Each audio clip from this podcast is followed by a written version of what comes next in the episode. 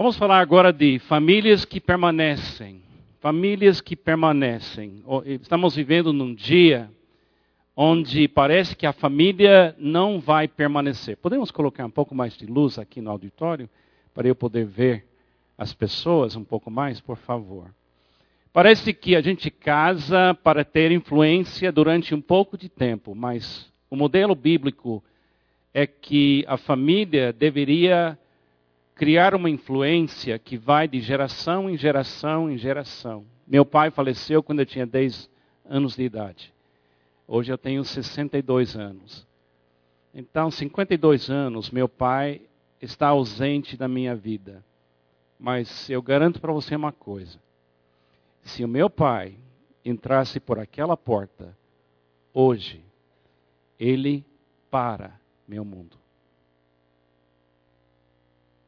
A influência do pai, a influência da mãe,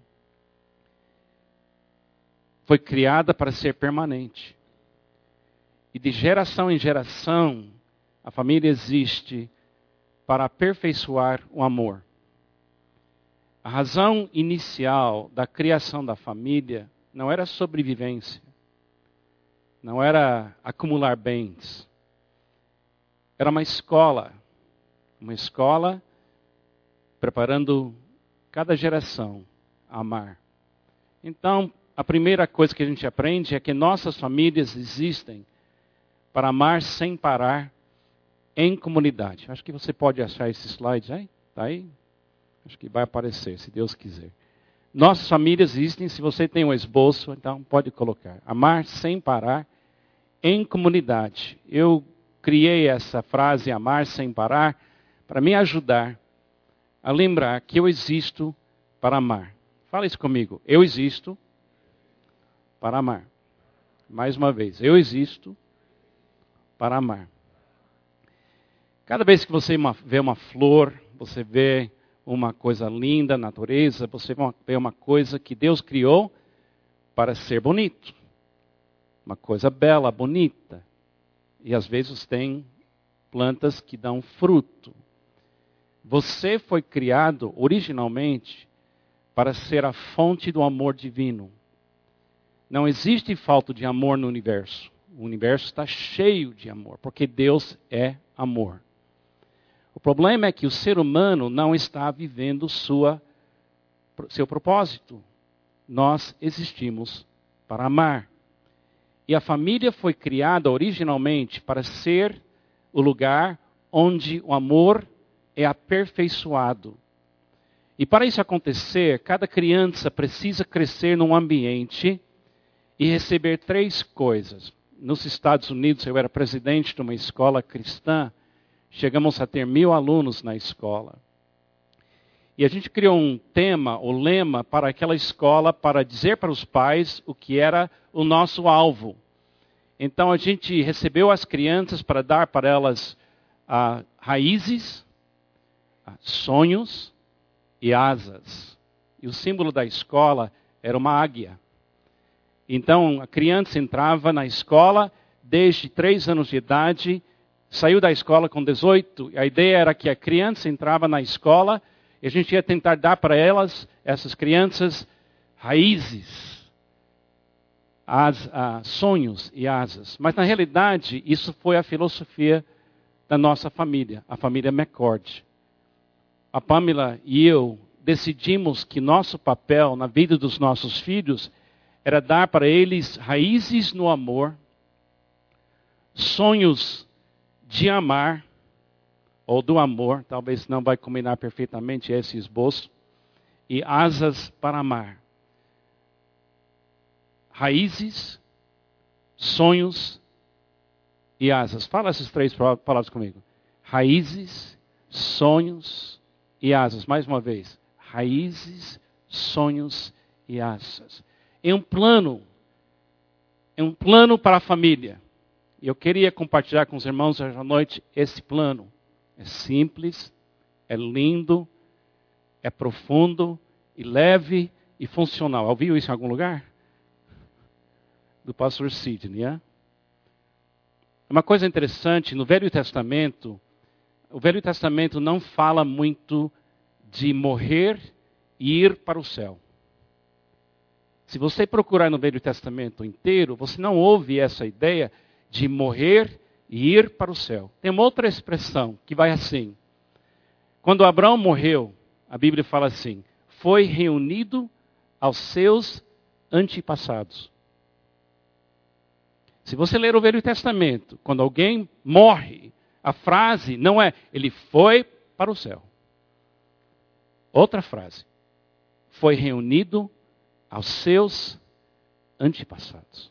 A ideia do Velho Testamento é lindo, porque a ideia é que cada geração está mantendo vivo no mundo uma qualidade de vida, uma qualidade de raiz, uma qualidade de sonho, uma qualidade de asas. Infelizmente, no mundo ocidente, esse mundo pós-cristão, cristão no qual vivemos, as pessoas tratam a família como alguma coisa opcional, uma coisa que pode ter ou não, pode desenvolver ou não, mas não é assim na Bíblia.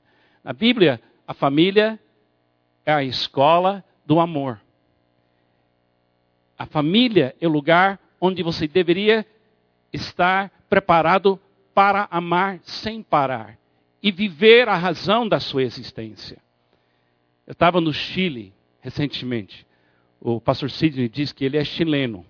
Quando ele está lá, ele fala só espanhol, come sete leites, três, cinco, três leites. Eu tentei pará-lo, Kátia, mas não deu certo.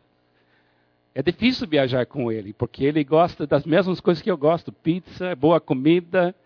A gente é, não é boa influência na vida um do outro nesse sentido. Então, daqui levar a Pamela e a Kátia para cuidar da gente. A gente estava lá aproveitando e fomos ver uma vinha. Eu, eu gosto de vinha, não de vinho, de vinha, tá bom? Fala com Sidney sobre o vinho, tá bem? Eu falo comigo sobre a vinha do Ministério Permanecer. Então fomos lá e para ver a maior vinha da América Latina. Era um lugar enorme, 23 hectares plantadas ao redor da sede. Lugar lindo, super limpo, super bonito, e existe lá desde 1860 e pouco, muito tempo. E eu ouvi coisas que eu nunca ouvi antes. A razão por que a videira foi, eles trouxeram a videira para a América Latina não era negócios. Era para ter vinho na missa. A razão original da vinha chegar aqui da Europa, no Brasil, na Argentina, no Chile, era porque a Igreja Católica precisava de vinho para a missa. Então eles cuidaram muito, muito mesmo dessa, dessa riqueza que veio da Europa e plantou aquela vinha lá em 1800 e pouco e hoje é a maior da América Latina. É uma coisa espetacular. Porque uma vinha você planta não para uma geração, uma vinha você planta para gerações. E a família é como uma vinha, a igreja é como uma vinha, segundo Jesus Cristo. Outra coisa muito interessante que uns anos atrás surgiu no mundo um tipo de doença, praga nas vinhas do mundo e quase destruiu, um tipo de uva que era muito importante, eu acho que para a produção de vinho Merlot. Acho que é assim que fala. Então houve um susto muito grande no mundo inteiro, porque eles perderam todas as plantas, todas as vinhas de Merlot. Isso seria uma tragédia mundial para a indústria, mas também era uma coisa assim que pessoal que aprecia muito isso iam sofrer muito a falta desse tipo de vinho. Mas no Chile, por causa daquela grande barreira das montanhas que cerca Chile, a praga não chegou. E pessoas vieram da Europa e fizeram testes no DNA e descobriu que o DNA Merlot sobreviveu no Chile. Quando a praga foi embora do mundo inteiro, eles pegaram as plantas do Chile e levaram de volta para a Europa. É assim que funciona o amor. Alguém tem que manter o DNA do amor vivo. Porque o amor tem uma tendência de ficar doente em alguns lugares, mas ficar protegido em outros lugares. Eu tenho uma profecia para a igreja brasileira.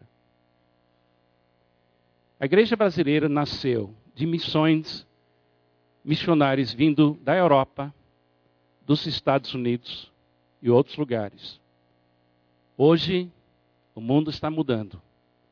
A pureza do Evangelho ainda está no Brasil. E chegou a hora para o evangelismo do mundo sair de volta daqui, de volta para a Europa e os Estados Unidos. Mudou. Deus protegeu o evangelho aqui. Porque o brasileiro é bem-vindo. O brasileiro não tem inimigos como o americano tem quando ele viaja. O brasileiro é visto como uma pessoa que não vem para trazer o mal, mas vem trazer alegria, vem trazer música, vem trazer abraços.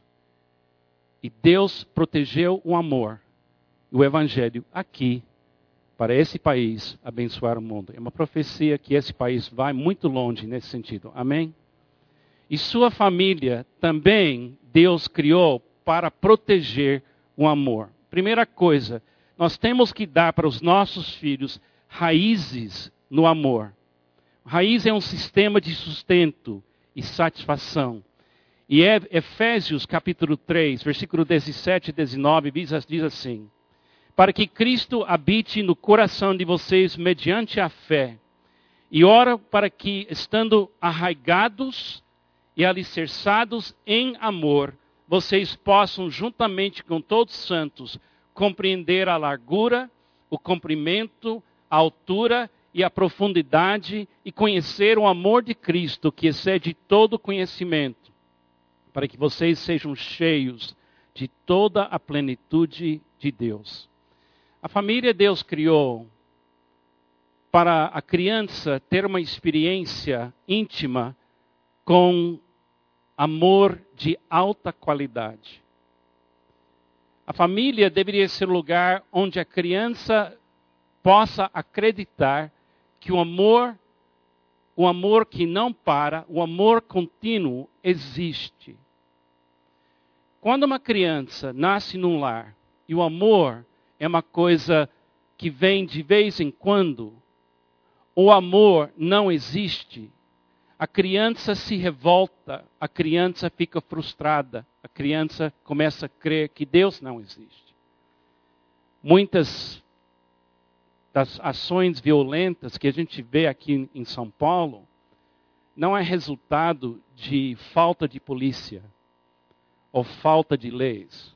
É literalmente um reflexo da raiva que vem quando filhos não têm pai em casa quando vive no lar onde ninguém sabe se chegou em casa ou não, quando não tem condições de nem achar que alguém vai chorar se a criança morrer. Quando meu pai faleceu, eu entrei numa fase de grande raiva. Eu comecei a manifestar muitos hábitos ruins eu comecei a andar com pessoas erradas. Mas pela graça de Deus, aquela igreja lá de 441 em Taft mandou um ônibus para meu bairro. Naquela época a igreja tinha 37 ônibus e mandava para os bairros pobres da cidade para buscar crianças cujos pais não frequentavam a igreja. E chegou a ter 1.500 crianças por domingo. Eu era uma dessas crianças era uma dessas crianças, cheio de raiva, porque eu não tinha raiz no amor. Mas pela glória de Deus, nós conseguimos, eu e Pamela, quebrar esse ciclo de gerações e gerações, onde o amor parou, e criar um ambiente e passar para os nossos filhos raízes no amor. Perfeitamente não. Sem erros, não. Mas tem raízes no amor. Famílias que permanecem vivem no modo receber. Se você quer anotar, vivem no modo receber. Famílias que permanecem sabem que o casamento vem de Deus, o dinheiro vem de Deus, a saúde vem de Deus, o emprego vem de Deus, tudo que temos vem de Deus. Eu sou o que eu sou pela graça de Deus. Se você quiser criar um ambiente e dar para os seus filhos raízes, você tem que ser uma família que vive sempre no modo fé. Somos o que somos pela graça de Deus. E também outra coisa, vocês que não têm filhos, ou vocês que não têm mais filhos em casa, você pode ter filhos para abençoar aqui na igreja. É só prestar atenção. Vem aqui muitas crianças que não têm pai em casa, que não têm família forte, não têm tios, não entendem o que é família. Abre seu coração, abre sua casa e ensina para as crianças que vêm aqui o amor em Jesus. Foi o meu caso. Os pastores eram meus pais. Os diáconos eram a polícia. Mas eu precisava de limites. me lembro de uma vez que eu estava com 16 anos de idade, já dirigindo um carro, convertido no espírito, mas na boca ainda não. Eu sempre fui bom de palavras, mas naquela época era mais palavrão do que palavra boa. E alguém mexeu com o meu carro no estacionamento da igreja. E quando eu saí, que viu que alguém tocou no meu carro, quando eu achei o rapaz, eu dei um sermão para ele usando muitas palavras que hoje eu nunca falaria em nenhum lugar. Eu dei uma bronca nele, eu dei umas palavras para ele que você não quer nem saber. Quando eu vi nos olhos dele, ele olhando não para mim, mas para alguma coisa atrás de mim, eu parei de falar e voltei para trás e era o diácono principal da igreja. Ouviu tudo. E ele olhou para mim com aquele olhar sábio e ele não falou nada. Eu tinha 16 anos de idade. Com 36, 5 anos de idade, eu me tornei pastor daquela igreja. E o diácono principal era ainda aquele mesmo homem. Eu pensei, durante um debate aqui com os diáconos, ele vai levantar esse assunto um dia. Eu estava com ele 18 anos, ele nunca falou nada. Isso é amar. Isso é amar. Até hoje, ele manda oferta todo mês para manter a gente aqui no Brasil. Ele está com mais de 90 anos de idade. Ele nunca para de me amar. Então, se você ver um menino aí xingando alguém lá, tome cuidado. Pode ser o próximo pastor da igreja. Tá bom? Famílias que permanecem vivem na, vivem na simplicidade. A família que permanece é uma família que vive na simplicidade. Agora, deixa eu des, des, explicar para você o que é simplicidade bíblica. Simplicidade bíblica não é ser alguém que vende tudo que tem e dá. Simplicidade bíblica é você ter o suficiente para você amar quem você precisa amar. Eu tenho uns amigos nos Estados Unidos que são pessoas super ricas. A família tem cinco casas nos Estados Unidos. A família viaja de jato particular. Ele, o homem é, agora tem 80 anos de idade, mas ele é dono de uma, umas firmas enormes. Os filhos agora estão cuidando das firmas. E alguém pode perguntar: alguém pode ser tão rico assim e viver uma vida simples? Pode. O segredo não está na quantidade que você tem ou não tem. O segredo é a razão que governa tudo que você tem. Esse homem rico usa tudo que ele tem para amar. Quando eu conheci ele, foi na Palavra da Vida em Nova York, eu estava pregando lá, e ele ouviu a minha pregação e gostou. Eu era pastor naquela época, e quando ele ficou sabendo que a gente ia voltar ao Brasil para ser missionários, ele me chamou, chamou eu e Pamela, e disse para, para nós: Nós queremos participar junto com vocês. Nós vamos apoiar vocês. quando você está viajando nos Estados Unidos, se quiser ficar numa casa, pode ficar em qualquer uma das minhas casas. Pode usar os meus carros. Eu estou orando que Deus dê para mais uns 10 casas. Então, com um plano de viajar muito nos Estados Unidos. Ele viaja o mundo inteiro procurando missionários.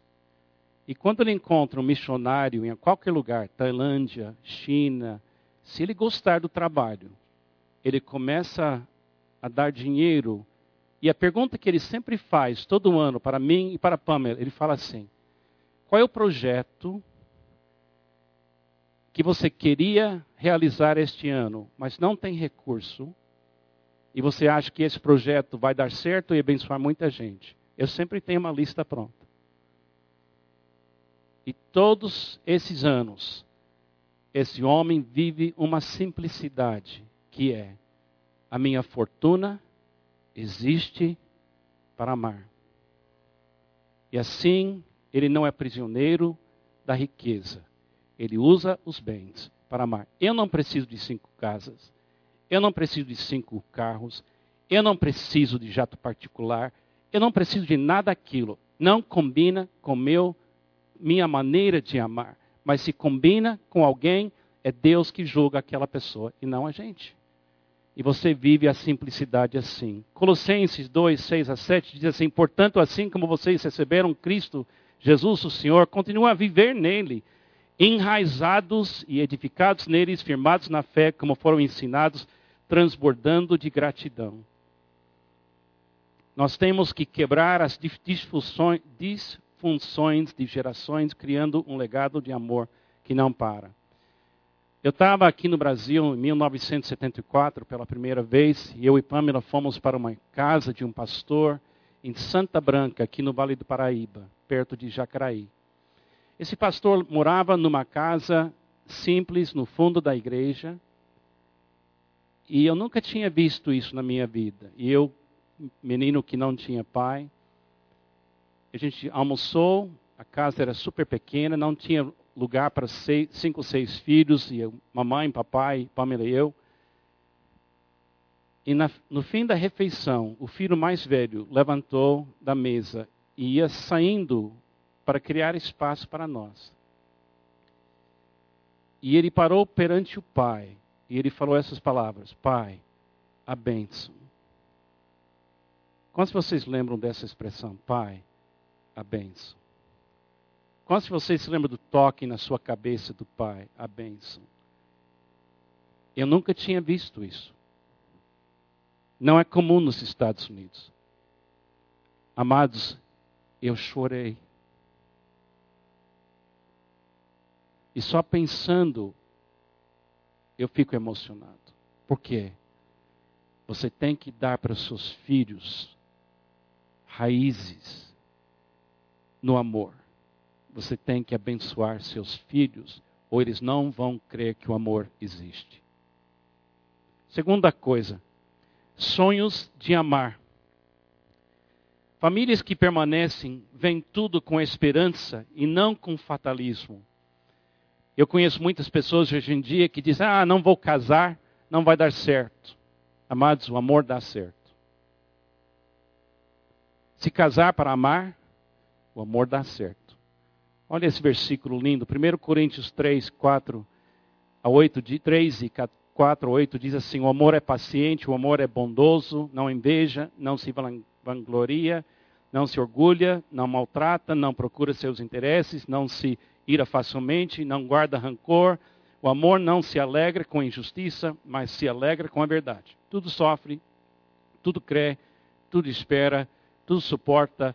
O amor nunca perece. Amados, não tenha medo de ter família, se a razão da família é amar. Se a razão da família é sobreviver, acumular, ter bens, é com você. Mas se o alvo é amar, é com Deus e você. E muda completamente.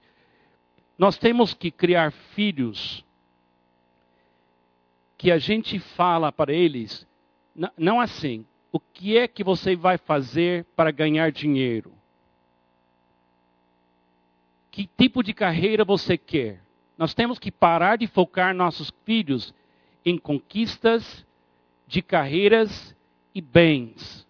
Nós temos que mudar a pergunta.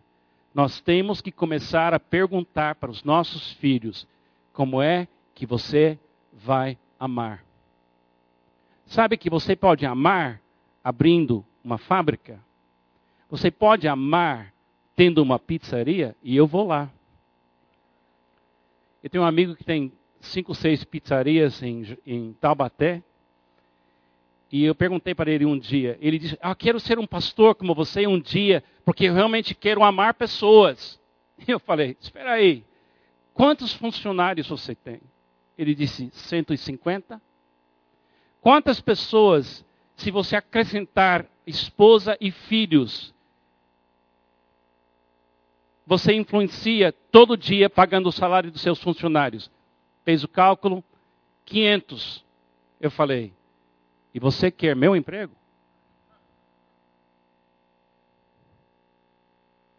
E naquela semana, ele estava me contando que faleceu um funcionário dele num acidente na Dutra.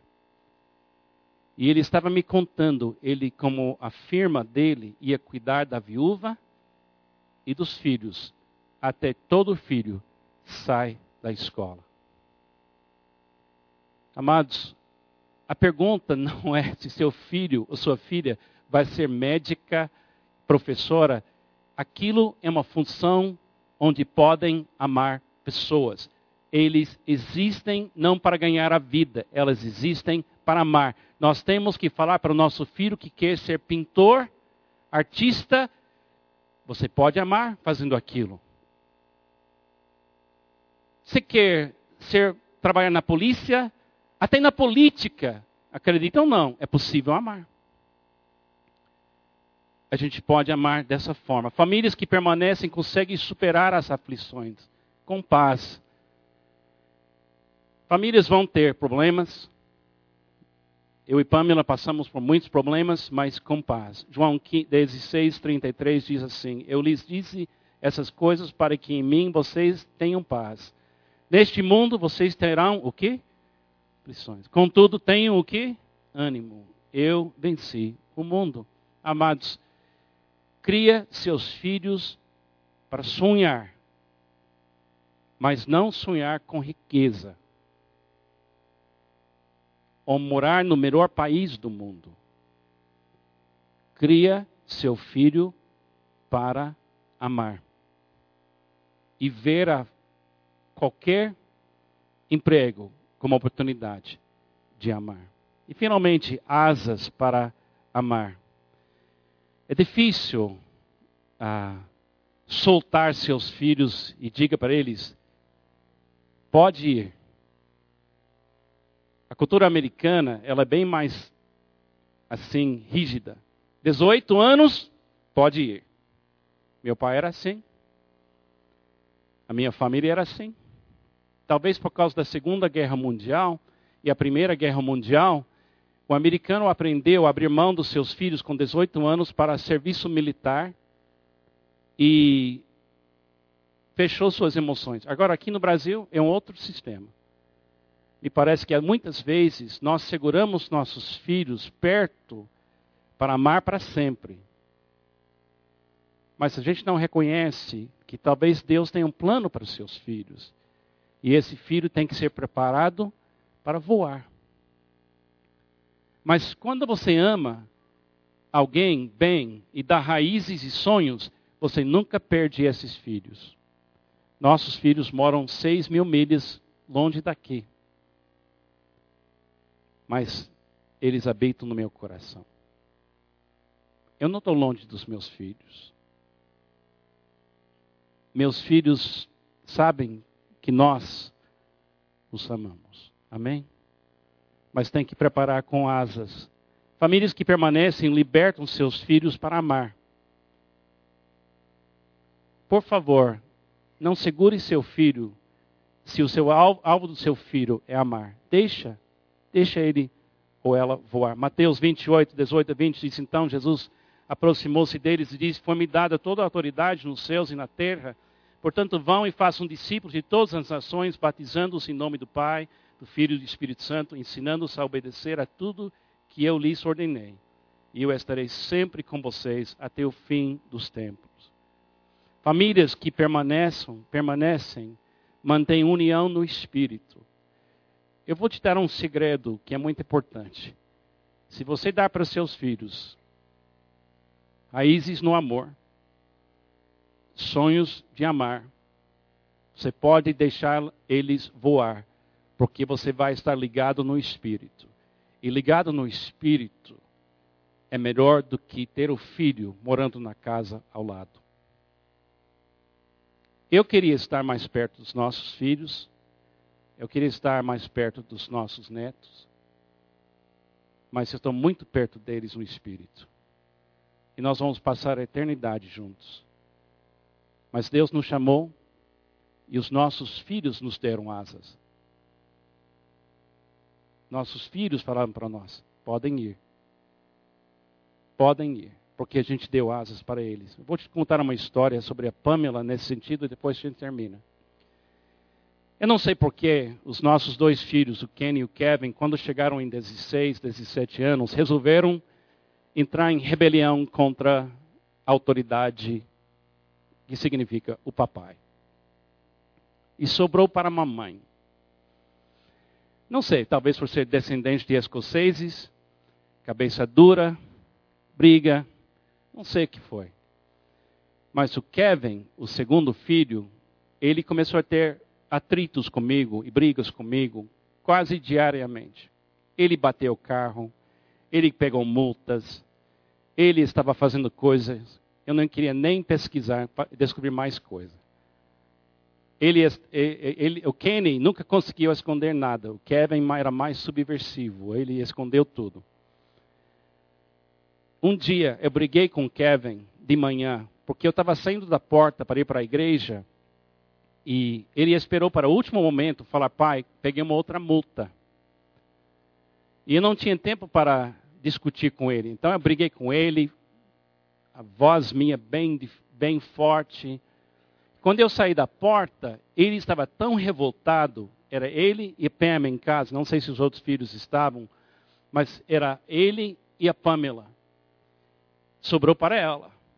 Então Kevin entrou no, no, quarto da casa e as portas americanas, muitas são fracas e oco, não é feito de madeira de verdade. Então ele estava com muito medo, então ele bateu na porta do quarto dele e quebrou a porta, deixou um buraco enorme na porta. E a Pamela ouviu o barulho e foi lá. E agora, Kevin, quando seu pai chega, ele vai ver essa porta quebrada e não vai ser bom para você. Aí Kevin entrou em desespero, não dá certo, não quero morar aqui, aquela coisa toda. E a Pamela disse: calma, calma, calma. E ela pegou ele, colocou ele no carro e levou ele para uma livraria cristã. E lá escolheu um pôster com versículo bíblico. E foi para casa e escondeu o buraco. E ela, ela pensou: Carlos não aguenta, Kevin não aguenta, o amor vai ter que achar um jeito aqui. Senão ele vai matar esse menino antes de ele ter asas para voar e sair daqui. Eu voltei para casa naquele dia, tudo tranquilo. Pensei que Kevin foi convertido, alguma coisa aconteceu. Eu vi aquela, aquele pôster com um versículo bíblico, fez finalmente a resposta de oração. Finalmente, Kevin foi para a faculdade. Na faculdade, ele nem queria saber de Deus, foi para a Florida State University. E ele escolheu aquela faculdade com essas palavras para mim: Eu quero, quero ir para uma faculdade onde ninguém conhece o Senhor. Não é fácil ser filho de, de pastor. Ele foi lá. Primeiros dois anos, tudo que a gente não queria. Uma noite ligou para Pamela e disse: não conta para ninguém na igreja, mas eu estou voltando para Deus. Hoje ele é pastor. Eu estava na mesa uns meses depois que ele voltou para Deus, e ele falou para a Pamela: o pôster ainda está na porta? Estava lá. E ele perguntou, na minha presença, e o buraco? Eu falei, que buraco? Que buraco? E eles me levaram lá. Eu acho que a Pamela pensou naquele momento, Carlos é suficientemente maduro agora para ver o buraco.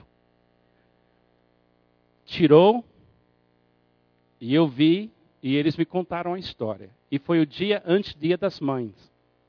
E eu ia pregar na igreja no dia seguinte sobre mães, e eu pedi para Kevin falar para a igreja como a mãe dele amou ele tanto, que ela escondeu um pouco da fraqueza dele, porque ele sabia que o pai o amava muito, mas não sabia amá-lo naquela fase da vida dele. Isso é dar asas. É deixar a pessoa errar, deixar ela falhar, mas dizer para ela: você vai você vai, você vai sim subir alto. Você vai longe, porque Deus está com você. Eu quero só terminar hoje à noite com um desafio para os irmãos. Ser boa família é amar e amar e amar. Eu estava no Haiti muitos anos atrás e tinha uma senhora de 84 anos, que missionário lá, que disse: Eu vou te contar o segredo de ser um bom missionário. Ela disse: Primeiro, segredo. Consegue fazer adaptações. Como missionário, tem que fazer adaptações todo dia. Segundo, cons consiga fazer adaptações. Eu pensei que ela estava se repetindo por ser velha. Fazer boas adaptações. Segunda, fazer boas adaptações. Terceira, fazer boas adaptações. E ela estava 100% correta. O segredo de ser bom missionário é conseguir fazer adaptações. O segredo de uma família: amar, e amar, e amar, e amar, e amar, e amar. Eu não estou ficando velho, sou, mas estou de propósito dá para seus filhos raízes no amor, sonhos de amar e asas para amar. E um dia, esse filho vai olhar para você e dizer: Obrigado, porque você me amou. E você vai sentir uma alegria profunda, porque o segredo de uma família feliz, que permanece mesmo, é amar. Amém? Senhor Jesus, protege as nossas famílias. Faz com que essa igreja tenha famílias de gerações e gerações e gerações. Nos ajuda a criar um ambiente aqui onde famílias que não têm pai, pessoas que vêm aqui que nunca experimentaram amor, possam achar uma família de Deus. Obrigado, Jesus, porque o Senhor é nosso amor, o Senhor é nossa nossa esperança, o Senhor é tudo nas nossas vidas. Obrigado por tudo. Em nome de Jesus que eu oro.